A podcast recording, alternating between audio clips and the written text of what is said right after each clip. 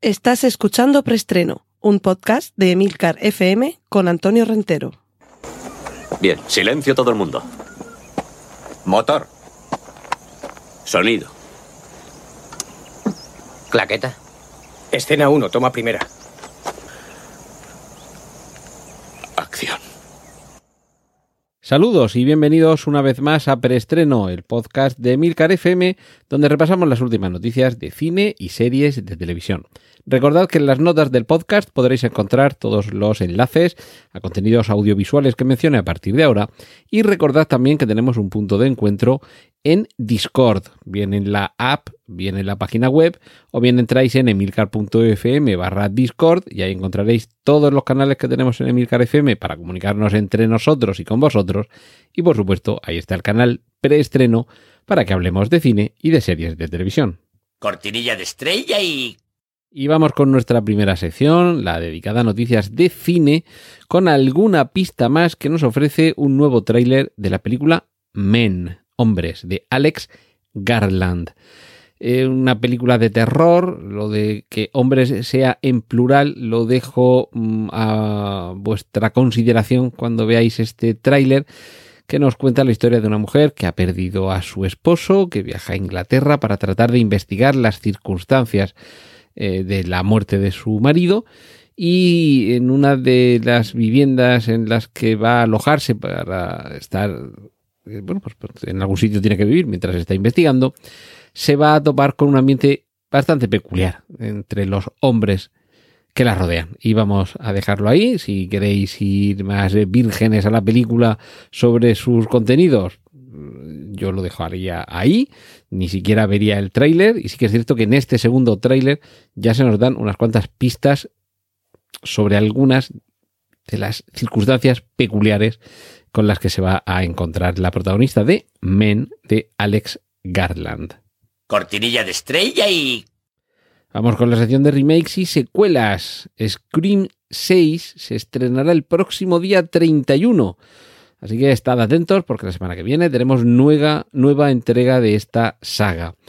Y eh, a finales de este mismo año comenzará a rodarse la secuela de Godzilla contra Kong, que no estuvo mal la película, continúa ampliándose ese universo Monarch que se inició con los contactos un poco al estilo universo cinematográfico Marvel, en el que se vayan relacionando las películas de unos personajes con otros, con Kong, Isla de la Calavera, pero ya lo hemos eh, visto que esto va ampliándose cada vez más y yo creo que cada vez mejor. Mm, y luego es verdad que todas estas películas de criaturas gigantescas ya no son lo mismo cuando ya no se mete un señor dentro de un traje, cuando ya está hecho todo por ordenador, pero también es verdad que hemos salido ganando mucho en espectacularidad. Y ahora en esta sección es en la que vamos a explicar el título de nuestro preestreno de hoy, ese y si no nos enfadamos, es el título de una película de Bad Spencer y Terence Hill que tiene remake. Yo sé que esto suena muy raro, un remake de una película de Bad Spencer y Terence Hill, pero así es. Y además ya podemos ver el tráiler de esta película, yo creo que ya clásica, y que es que se estrena eh, en Italia esta misma semana. Eh, yo creo que se ha estrenado, esto lo estamos grabando miércoles por la noche para que lo oigáis el jueves por la mañana y yo creo que es esta misma semana cuando, cuando se estrenaba. Así que echadle un vistazo al tráiler y enseguida, si recordáis algunos de los momentos de la película clásica, reconoceréis el espíritu y disfrutemos con estos nuevos Bad Spencer y Terence Hill, que son Eduardo Pesce y Alessandro roja. Esta es la sorpresa, desde luego inesperada, que nos llega con esta, con esta moda de los remakes. Cortinilla de estrella y... Y ahora continuamos con la sección de series con The Pentaverate, que yo creo que esto se traducirá algo así como el pentaverato o algo así, que es la nueva serie que va a llegar a Netflix el 5 de mayo, protagonizada por Mike Myers. ¿Qué pensaríais si os dijera que hay una sociedad secreta gobernada por cinco hombres que han estado trabajando en influenciar la historia de todos los eh, eventos o sea, perdón, que han estado trabajando en, eh, en influenciar todos los eventos que a lo largo de la historia han sucedido en el mundo desde la plaga de la peste negra del año 1347. Pues todo eso lo descubrirá un periodista que en su misión por desvelar la verdad tendrá que enfrentarse a este pentaverato, que sería esta especie de mezcla de los Illuminati y todas estas eh, conjunciones de series, de seres conspiranoicos y de personajes que a lo largo de la historia han querido manejar los hijos, los hilos de todo. Y, esta es la, premisa tan particular de esta serie, que evidentemente tiene pinta de ser una comedia, y sobre todo con Mike Myers de por medio. Podemos ver ya el tráiler y, como digo, en, en mayo, el día 5, llega a Netflix. También queda ya poquito, apenas unas semanas, para que termine Better Call Saul, la sexta temporada. Podremos verla a partir del día 18 de abril. Y cuando nos dicen a partir es porque espero que sea con episodios de entrega semanal, porque hay algunas veces que cuando no tienes ganas de que algo termine, qué mejor forma que ser, que se reciba administrado en, en en pequeñas diócesis, cierro comillas, que, que hagan que se disfrute durante más tiempo. Porque claro, si el mismo día 18 ya lo tenemos todo, habrá alguno que se lo meriende en una tarde y ahora ya sí que te has quedado, bueno, siempre puedes coger y empezar otra vez a ver Breaking Bad. Mientras lo que podemos ver también es la primera imagen de Darth Vader en la serie de Obi-Wan Kenobi, que llega también enseguida, lo tenemos aquí enseguida.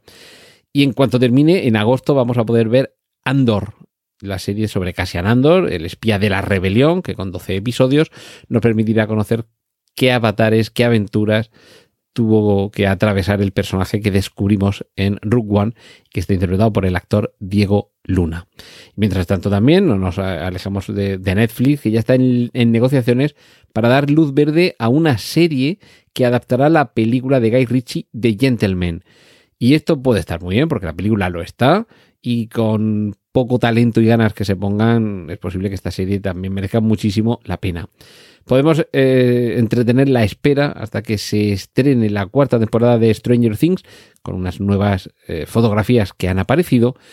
Y eh, esta historia se me ha descolgado de las que he mencionado antes relacionadas con el universo Star Wars. Pero es que se ha confirmado que Christopher Lloyd, el inolvidable Doc Brown de la trilogía Regreso al Futuro, va a formar parte del reparto de la tercera temporada de The Mandalorian. Y evidentemente ya ha faltado el tiempo, ya ha faltado tiempo para que alguien hiciera el juego de palabras de The Man DeLorean. No os riáis todos a la vez. Y finalizamos esta sección de series con una muy buena noticia a la espera de que el resultado esté por lo menos, por lo menos a la altura del resto de la serie. La próxima temporada de True Detective volverá y en esta ocasión, bajo el título Night Country, país nocturno, país de la noche, nos llevará a descubrir qué es lo que, o sea, perdón, a vivir qué es lo que tienen que descubrir dos personajes femeninos que evidentemente se verán envueltas en una intriga policíaca, ambientada en el Ártico, un lugar donde la noche puede durar 24 horas o 3 meses o 6 meses, según como lo queramos eh, medir, de oscuridad absoluta o de casi oscuridad, pero en cualquier caso es el argumento idóneo para que tengamos una noche casi eterna y que esta próxima temporada de True Detective se titule Night Country. Cortinilla de estrella y... Nos vamos al mundo del cómic con una buena noticia, aunque todavía faltan algunos flecos por completar. Y es que Marvel Studios ha confirmado que va a hacer una serie de Daredevil en Disney Plus y que su producción comienza este mismo año. A estas alturas creo que ya eh, podemos desvelar que algunos de los personajes que habíamos visto en la serie de Netflix de Daredevil ya han aparecido en el universo Marvel, tanto en el cinematográfico como en el televisivo.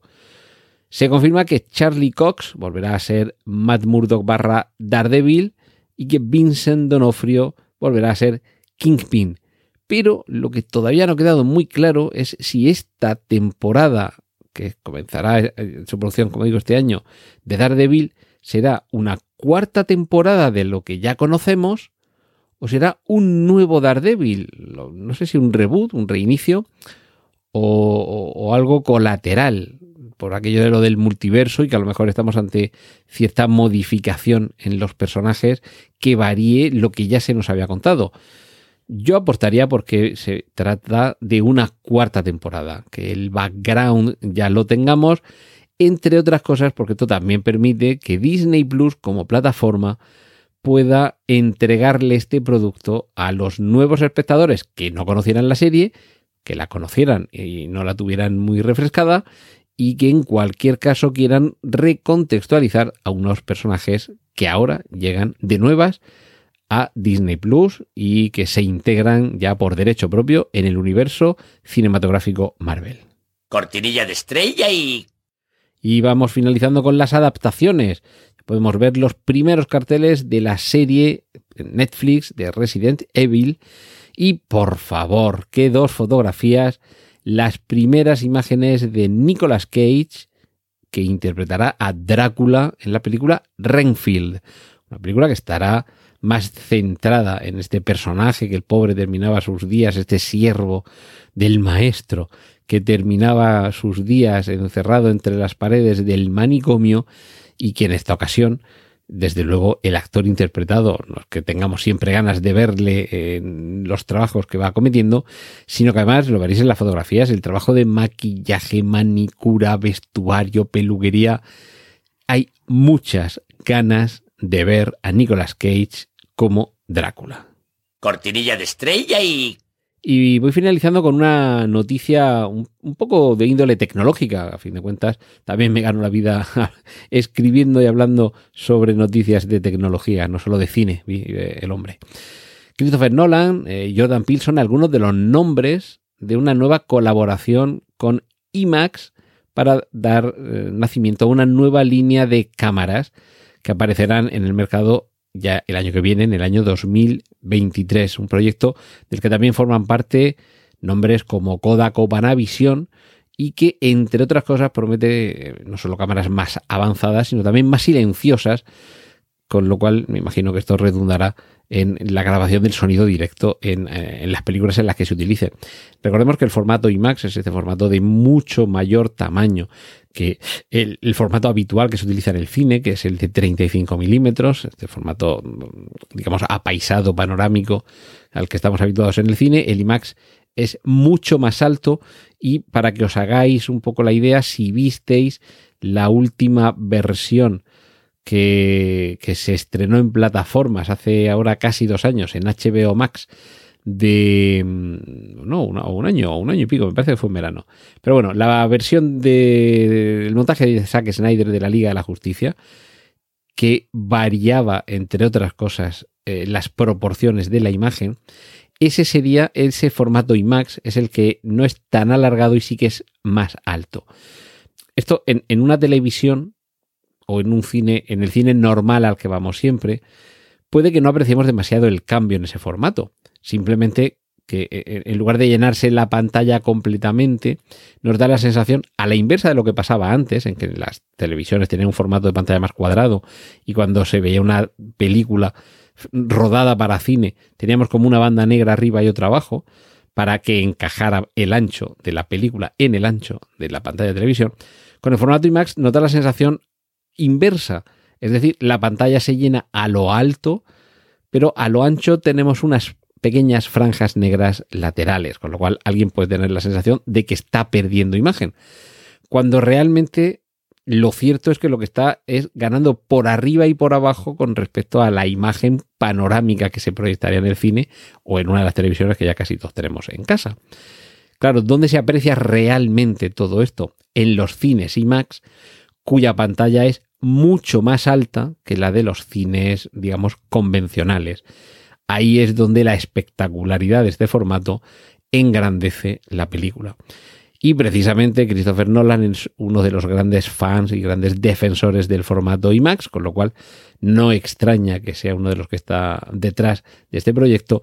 Y la espectacularidad que confiere eh, las imágenes grabadas con este tipo de cámaras sí que se puede apreciar en el caso de las, de las películas, eh, tanto en DVD como en televisión, porque algunas de las secuencias de acción más espectaculares, y vamos a remitirnos simplemente a la trilogía de, de Batman dirigida por Nolan, están rodadas con ese tipo de cámaras. Si habéis visto los making of, son unas cámaras muchísimo más grandes y aparatosas que las normales. Y en algún caso ha habido alguna, alguna secuencia con algún choque de coches en alguna persecución en la que una de estas cámaras IMAX no es que haya salido mal parada, sino que se ha quedado hecha fosfatina con el incremento de coste que tiene, pues son cámaras realmente muy caras. Así que, bueno, quizá esto haya unos poquitos que de verdad lo aprecien y estén interesados, por eso lo he dejado también para el final, pero me parece una, una, un proyecto muy interesante y con unos resultados que en muchas ocasiones mejora lo que otras tecnologías que a mí me parece que de vez en cuando aparecen, despuntan y con la misma eh, velocidad vuelven a caer en el olvido como las 3D eh, no son capaces de, de, alcanzar. Desde luego, la inmersión tridimensional es impactante, pero sí que es cierto que por una película de tres horas, eh, la incomodidad de las gafas, no siempre está todo completamente bien conseguido, los problemas que también de, de, de brillo y de luminosidad, porque son unas cámaras en las que como no esté todo bien calibrado, sobre todo en el cine, se pueden ver las películas muy oscuras. En fin, yo creo que el formato IMAX puede ofrecer mucha más espectacularidad, aunque no tenga esa, esa gracia de la tridimensionalidad, pero seguro que además esta nueva generación de cámaras, eh, independientemente de que sean más o menos silenciosas, van a dar mucho que hablar. Cortinilla de estrella y... Y aquí termina esta semana eh, el preestreno Así que os cito para la semana que viene. Ya sabéis que enseguida, en cuanto llegue Semana Santa, daré por aquí vacaciones y os eh, encontraré cada semana, si así lo consideráis, en el podcast de cómics de Milcar FM, que es Excelsior y del que ya tenéis unos cuantos episodios para ir escuchando. Y además, opino que a Putin ni agua. ¡Y corten! Gracias por escuchar Preestreno puedes contactar con nosotros en emilcar.fm barra preestreno, donde encontrarás nuestros anteriores episodios. Genial, la positiva.